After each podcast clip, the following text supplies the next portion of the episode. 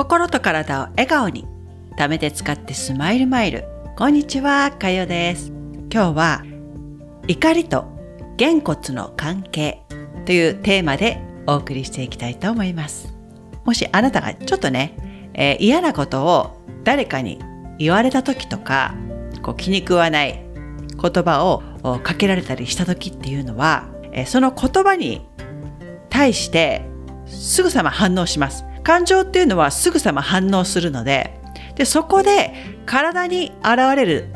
現象として手がですよ。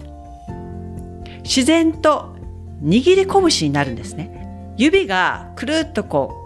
うくるまってげ骨になるんですよ。でぐーっと怒りであなたの手が体の横にあったらこれが徐々にね開いている手のひらがぐーっとね感情がこみ上げてくるとともにこれげ骨になってくるんですよ。このなぜげ骨になるのかっていうのはこれも人間の生理的反応と感情の根底にあるものこの深い部分がやはり重なり合うことで自然と体の表面に出てきてしまう人間のこの反応なんですよ。怒りポイントとなる言葉を言われた時に開いた手のひらからぐーっと拳になる前にですねもう開いたままにするんですよ。で開いたままで相手が言っていることを聞くんですそのまま。もうそのままただ聞く。で怒りで自分の体の感情が高ぶってげんこつになる前に手をもう開いたままで聞くんです。手のひらを開いたままにしておくっていうのは私は何でも受け入れますよっていう意味なんですよ。ヨガをする時とかリラックスしている時っていうのはほとんども手のひらをですね表にね見せるんですよ。でこの動作を行うと自然と怒りがこみ上げてこなくなるんですある出来事に対して体が自然と反応してしまうのをその状態にさせないことであなたの感情をコントロールすることができるんですよ。やっていただくとわかるんですけどね拳をこうギューって作ってみてください。げ骨をぐーっとやっていくとですねこうなんか怒りっていうかこう体の中からねなんかこう熱が作られてくるのがわかると思うんですね。ここから指を解放して手のひらを空に向けてみてください。自然と緊張した体の力が抜けて手の力を緩めることで体も自然と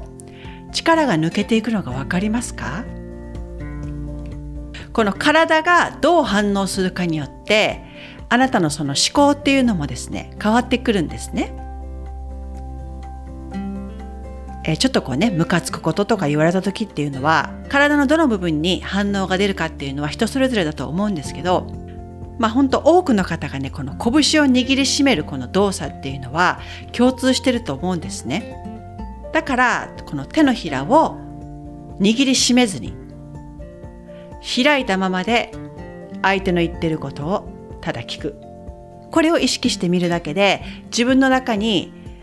こう余分なこの怒りの感情っていうのが湧きにくくなります。でこれを最近あなたがこう嫌なことを言われた時っていうのを思い出しながら練習をねやってみてほしいんですよ。その状況を頭の中で思い浮かべて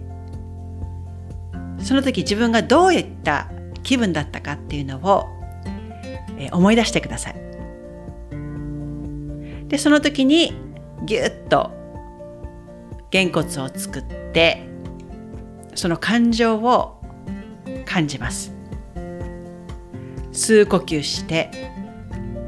そしてゆっくりこのカチンコチンのげ骨を緩めて手のひらを解放します。指も全部リラックスした状態で手のひらを開いてあげると一緒にこうね固まったこの心っていうのがわーっと解き放たれると思うんですね。これ立ってやりたい方は肘を曲げて両手のひらを上に向けます。座っている方は膝の上に手を置いて手のひらを解放仰向けでやりたい方は両手をですね体の横に添えて手のひらを天に向けます。手のひらを空に向けるとそこからエネルギーとして入ってくるということでヨガでも伝えられています。嫌な感情は自分の中でぎゅっとね取り込まずに手放す。私は何でも受け取りますというこの自分のニュートラルな状態っていうのがこの手のひらを開いた状態今度ねもし怒りが湧いてきそうな状況になった時にでも試してみてください。ね、生きているだけでも本当に感謝なんですけど、やはりいろいろなね、えー、ことが起こるにつれて私たちの感情もそこに反応してしまうと乱しやすくなってしまいます。怒りや腹立たしいことなどとか自分のこの置かれている今の現状を受け入れたくないっていう感情が湧くとこのね握り拳を作って抵抗しようとしてしまいます抵抗しようとして現実を受け入れないっていうことをしている間は自分の中にですねどうしようもない感情や思いとかで自分の心を乱してしまうんですよね今の現実っていうのはもうその状態で見るしかないんですよ。ニュートラルな視点で見て、そこに自分の考えをね、えくっつけて、なんでこういうこと言うのとか、こうなるべきじゃないっていうことで、現実にこう抵抗してしまえばしまうほど自分がどんどん苦しくなっていきます。ですので、手のひらをぎゅっと握らずにありのままを見つめて、自分の感情をマイナスな方に高ぶらせないためにも手の力を抜いて握り拳を作らないように心がけてみましょう。自分のことは自分で守るしかないです。私もあなたを応援してますよ。それでは最後まで聞いていただきありがとうございました。また次回に。チャオ